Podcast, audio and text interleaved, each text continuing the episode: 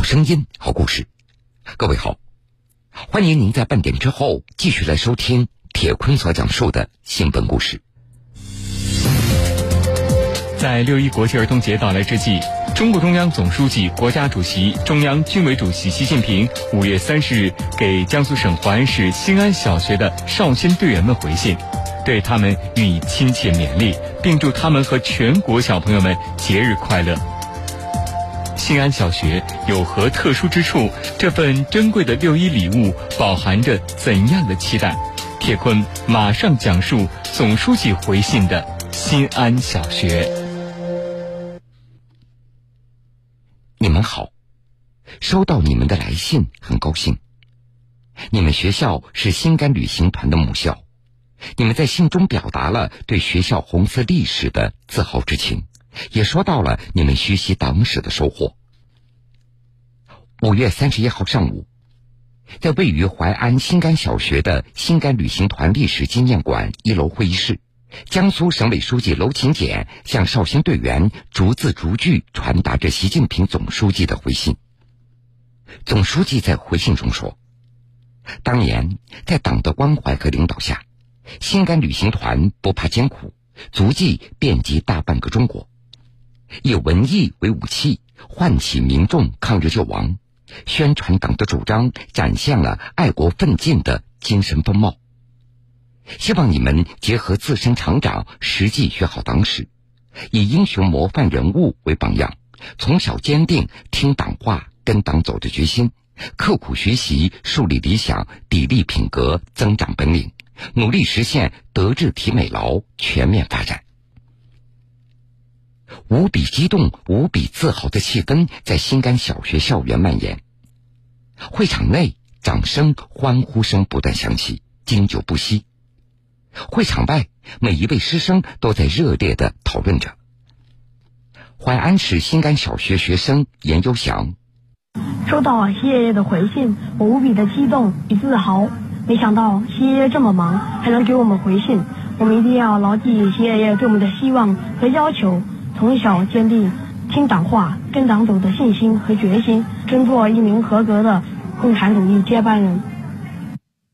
淮安市新干小学老师皮丽，我们无法抑制内心激动喜悦的心情。作为教育工作者，我会把新民总书记的殷殷嘱托作为一种鼓励、一份鞭策、一股力量，带领队员们刻苦学习，树立理想。砥砺品格，增长本领，努力实现德智体美劳全面发展。淮安市新干小学坐落在古老的大运河东岸，由著名教育家陶行知在一九二九年创办。总书记回信中的新甘旅行团就诞生在这里。那是上世纪三十年代。随着日寇侵华步伐的加快，孩子们再也无法安心读书。为了将陶行知先生的生活及教育、社会及学校的教育思想实践化，一九三三年，新甘小学第二任校长翁达之尝试了新甘儿童旅行团。七个小孩子没有一个大人带，到上海自由旅行五十几天。学生们通过演讲、卖报纸筹集经费，自己管理自己。这一举动轰动教育界和新闻界。陶行知先生为此赋诗：“没有父母带，先生也不在，谁说小孩小？划分新时代。”是旅行的成功，让汪达之深受鼓舞和启发。一九三五年。新甘旅行团正式成立了，首批团员十四人，他们中最大的十九岁，最小的十二岁。汪达之亲自担任顾问。他们统一衬衫、工装裤、一双草鞋、一把雨伞以及简单的行装，带着各方募捐的五十块钱和一套电影放映设备，几部黑白无声抗日影片和几十张抗日救亡歌曲唱片。从淮安出发，在抗日烽火中开始了全国游学。一开始，他们没有想到会出去多少年。但全国各地纷纷掀起了抗日救国的新高潮。他们便在党组织的领导下，将个人成长与国家命运结合起来，深入工厂、农村、学校、码头，积极宣传抗日救亡，动员民众团结御敌。第一批新旅团员，九十九岁的曹维东老人，二零一五年在接受本台记者采访时，曾经回忆说：“就一八一二八国家危亡啊！现在日本会打东北又打到上海来了，马上要占领泉州湾，就亡不了真行啊！所以当时心里出发的他们第一大任务呢，去宣传唤醒民众，共赴国难；第二个就是实行朝廷政治的教育。”陶行知先生对心肝旅行团给予了全力的支持，他帮着心肝旅行团从上海购买了一架德发牌电影放映机、一台小型柴油发电机、电唱机和幻灯机，并为孩子们准备了《一二八淞沪抗战纪实》《民族痛史》《抗战》等几部抗日影片和数十张抗日救亡歌曲唱片。如今，在新甘旅行团历史纪念馆内。就陈列着当年陶行知提供给孩子们的电影放映机。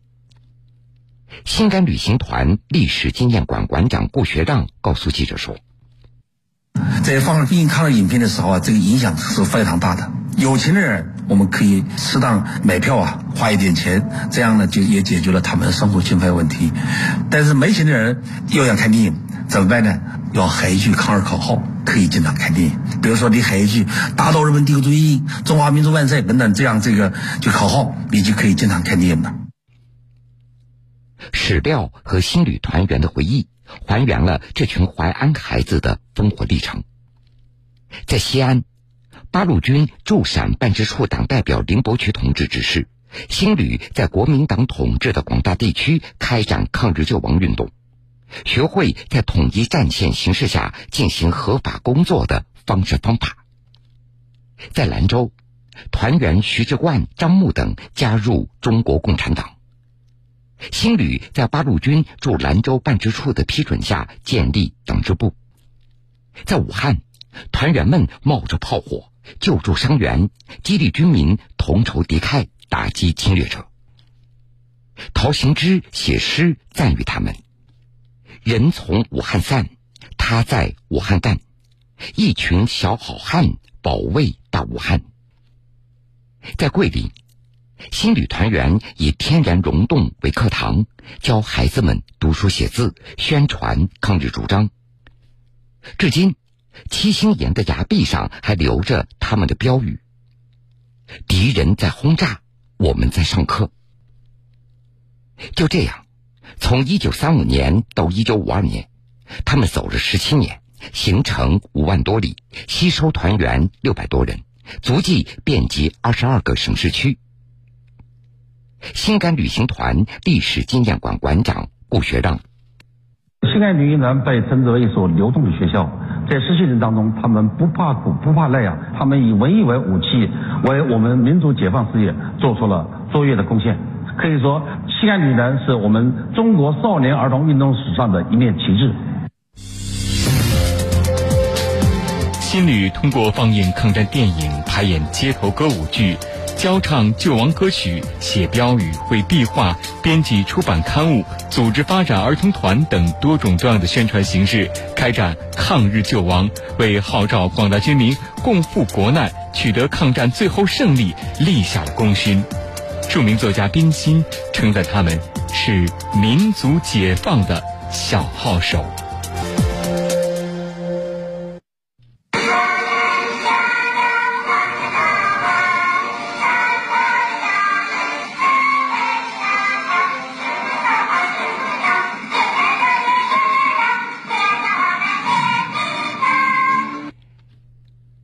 这是当年由上海百代唱片公司录制的心肝旅行团团歌。在江苏省档案馆馆藏的六千五百四十四张黑胶唱片中，藏有心肝旅行团的唱片六张。这些都是新旅自己所灌制的。新旅以音乐宣传为主要武器，每到一个地方，通过唱爱国歌曲的形式吸引民众的注意力，向广大观众教唱爱国歌曲，进行乡村教育，并组织歌咏队等。许多革命艺术家，比如田汉、洪深、冼星海、吕骥、张曙、蔡楚生、贺绿汀等，都给予过具体而有力的帮助和指导。在这些曲目中，由田汉作词、张曙作曲的《心甘旅行团》团歌尤为催人奋进。江苏省档案馆接收保管处朱孔玲告诉记者：“田汉同志在忙碌中为西安旅行团写了团歌的歌词以后啊，张曙同志就立即为这首歌谱了曲，领着大家一边唱一边修改。呃，在这种情况下，心里的团歌就产生了。歌词里唱到：同学们。”别忘了我们的口号：生活即教育，社会即学校。一边学习一边教，别笑我们年纪小，我们要把中国来改造。从此呢，这个团歌呀就成为新旅开会时必唱的歌曲。一九五二年五月，新旅完成了历史使命，和其他几个宣传团体合组为上海歌舞剧院啊是书要紧还是救国要紧呀。救国，哼！救国是大人的事儿，你们小孩子懂什么？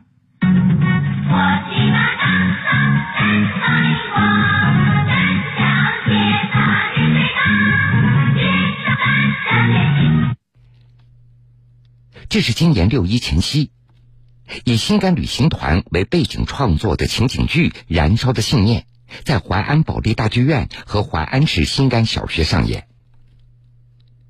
如今的新甘小学校园内，静静矗立着周总理与新旅小好汉们的雕像。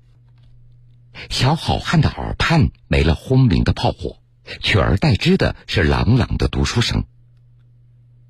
目前学校有三千八百多名学生。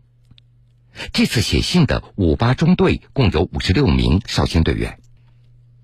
孩子们说，今年将迎来党的一百岁生日。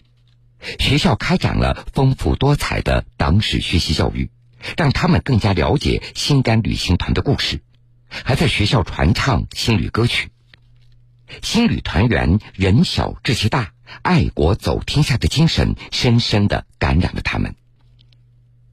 今年三月，新甘小学五八中队中队长杨路然产生了给习爷爷写信的想法。他在班级队会上提出来以后，立刻得到大家一致赞成。同学们还纷纷提出自己的想法。写好以后，班上同学一个个踊跃签上自己的名字。四月二十一号，杨路然和几名同学一起来到学校附近的邮局，郑重的将这封饱含着全校四千两百三十九名师生员工深情的信寄了出去。杨路然。把我们的当时学习情况向协业汇报出来，这是第一部分。下面就是我们现在新安小学和新里的历史，还有新安小学的现状，然后把我们现在的志向向协业写出来。信寄出去以后，孩子们一直有个牵挂：习爷爷那么忙，他会看到我们的信吗？习爷爷会回信吗？想不到五月三十号，习近平总书记还真的回信了。这个喜讯迅速在学校内外传开，振奋着、感染着学校的每一个人。淮安市新干小学学生牛开义：今年的六一儿童节，我们收到了一份特殊的礼物。习主席给我们回信了。习爷爷在信中教导我们要以英雄模范为榜样。作为新安小学的学生，我们要像心理前辈一样，不怕苦，不怕难，做一名合格的社会主义接班人。淮安市新甘小学德育处主任王正祥说：“总书记对他们用好红色革命资源提出了新的要求。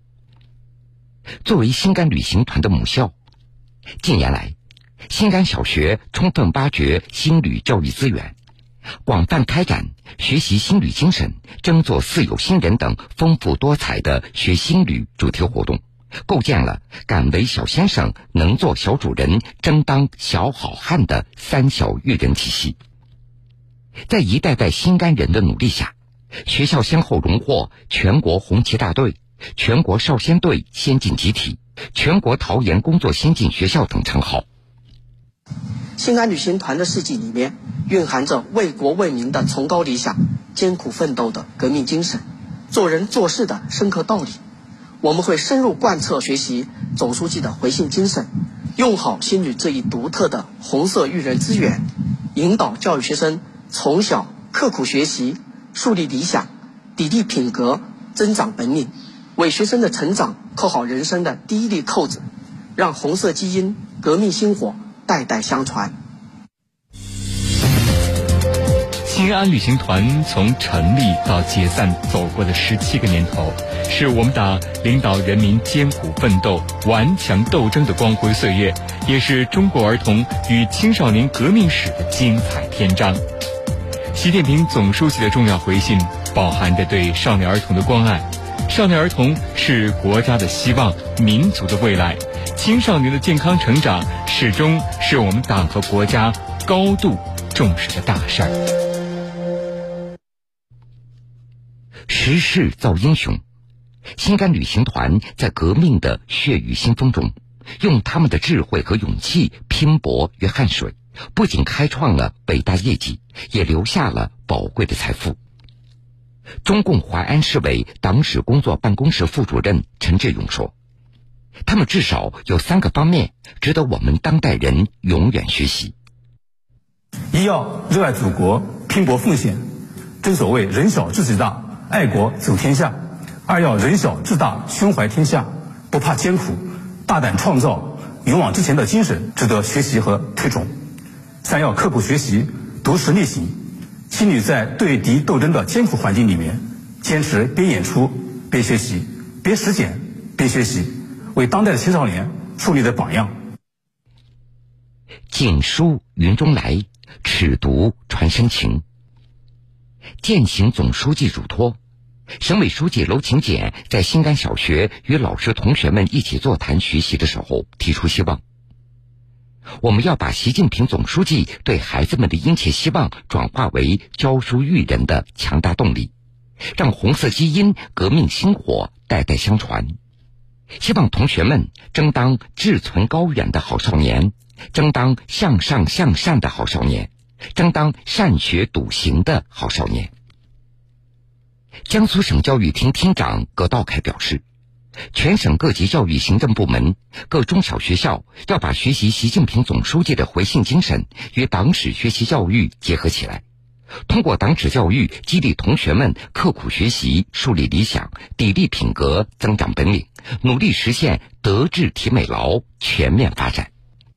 要更加注重典型引入，把整体推进和树立典型呢相结合，培植和树立一批典型，大力的宣传和推广他们的经验和做法，充分发挥他们在党史教育中的。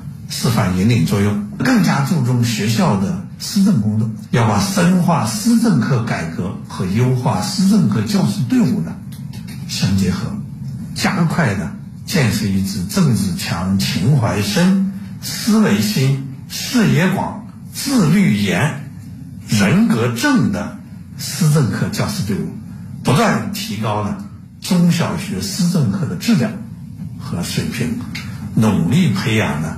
担当民族复兴大任的时代新人。好了，各位，非常感谢您收听了这个时间段铁坤所讲述的新闻故事。一杯清茶，一个故事，一个声音，一个声音，新闻故事，每天都给你不一样的感觉。百年征程波澜壮阔，百年初心历久弥坚。江苏新闻广播、江苏音乐广播推出中国共产党建党百年特别企划《歌声百年》，感受奋斗历程，聆听歌声嘹亮。还差一大段线呢，我回去拿去。不行，来不及了。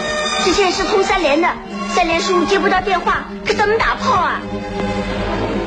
一九六零年，在厦门拍摄的电影《英雄小八路》中，片尾剧情的高潮处，五个少先队员手连着手，把被敌人炮火炸断的电线接上了。当解放军的炮火又向金门岛发射时，孩子们的脸上露出了兴奋的微笑。此刻，响起了电影的主题歌：“我们是共产主义接班人。”是共产主义接班人，继承革命先辈的光荣传统，爱国家，爱人民，鲜艳的红领巾飘扬在全球。我们看到。这部电影是根据真实事件改编的。一九五八年，在金门炮战时，厦门河山区第四中心小学的一百六十多名少先队员成立了前线少年支前活动大队。炮战期间，他们冒着枪林弹雨，帮助解放军送开水、洗军衣、擦炮弹、挖战壕。后来，何明全、何家儒等十三名队员被授予“英雄小八路”的称号。如今年近八十的何明全就是当年活动大队的队长。他回忆说：“炮火这么猛烈，我们那一个同学讲说很害怕啊，这个赶快到后方去。有一次，我们几位同学的话呢，查到了一个地方呢，那个电话线呢被炸断了一一大宅，刚好正在接接电话线，就看到电话兵小刘来了。回去以后的话，就向那个指挥员报告这件事情。过了两天。”司令部政治部呢，就给我们送来了一本锦旗，叫做“小英雄志气高，巩固国防成英豪”。这面锦旗呢，也是我们这个群体第一次受到了部队给我们的这个表扬表彰的第一面锦旗。一九五八年底，全国各地各界人士组成的慰问团来到厦门前线慰问部队官兵。艺术家们对十三名小八路的英勇表现都赞叹不已。词作家周玉辉、作曲家季明于是提议要把他们的事迹写成歌。一九七八年十月，共青团十大在北京召开，这次大会通过决议，将我们是共产主义接班人正式定为中国少年先锋队的队歌。二零二零年七月二十三日。习近平在致中国少先队第八次全国代表大会的贺信中，寄语广大少先队员，在少先队这所大学校里立志向、修品行、练本领，为坚持和发展中国特色社会主义、实现中华民族伟大复兴的中国梦，时刻准备着。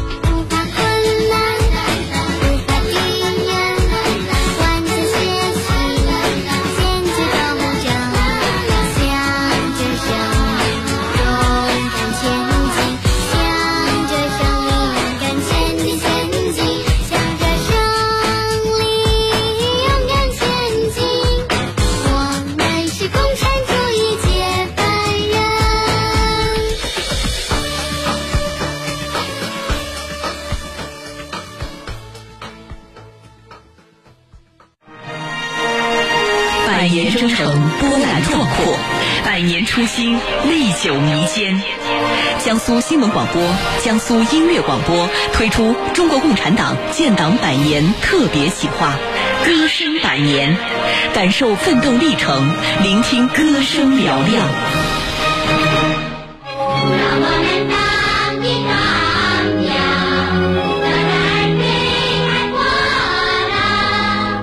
一九五五年。长春电影制片厂拍摄了新中国的第一部校园儿童故事片《祖国的花朵》，导演严工请来了词曲作家乔羽、刘炽为影片创作歌曲。当时三十多岁的刘炽童心未泯，采风时他跟孩子们一起做游戏、疯闹玩耍，此时灵感突然来了。于是就在北京颐和园的一块大石头上，刘志以腿为桌，开始了创作。上了船以后啊，我一看见小朋友们这个玩的挺高兴，挺开心。哎，我就观察他们和天上、地下、海里、呃船上，我很快的那个主题就在脑子里已经出现了。我说赶快靠边我上了岸以后不到二十分钟，这个让我们荡起双桨就完成了。后来，刘炽让导演把孩子们召集起来，亲自唱给大家听。孩子们听后拍着手说：“真好，唱出了我们刚才在船上的心情。”新中国成立之初，就在全国展开了改造旧教育、建设新教育的工作，少年儿童也真正成为了全社会广泛关爱的花朵。让我们荡起双桨，正描绘了新中国的花朵们尽情游玩、自由歌唱的欢乐景象。我问你，亲爱的伙伴，谁给我们安排下幸福的生活？这句歌词的巧妙设问，大家也能从时代的变革中找到答案。这首歌滋润着几代人的心田，正如词作家乔羽所说，是因为它和着时代的脉搏。一起跳动。那个年代，在我感觉起来啊，还是人们的心情比较好的年代，大家充满了信心，而每一代唱的歌的人，他的最美好的童年的回忆，都是这首歌。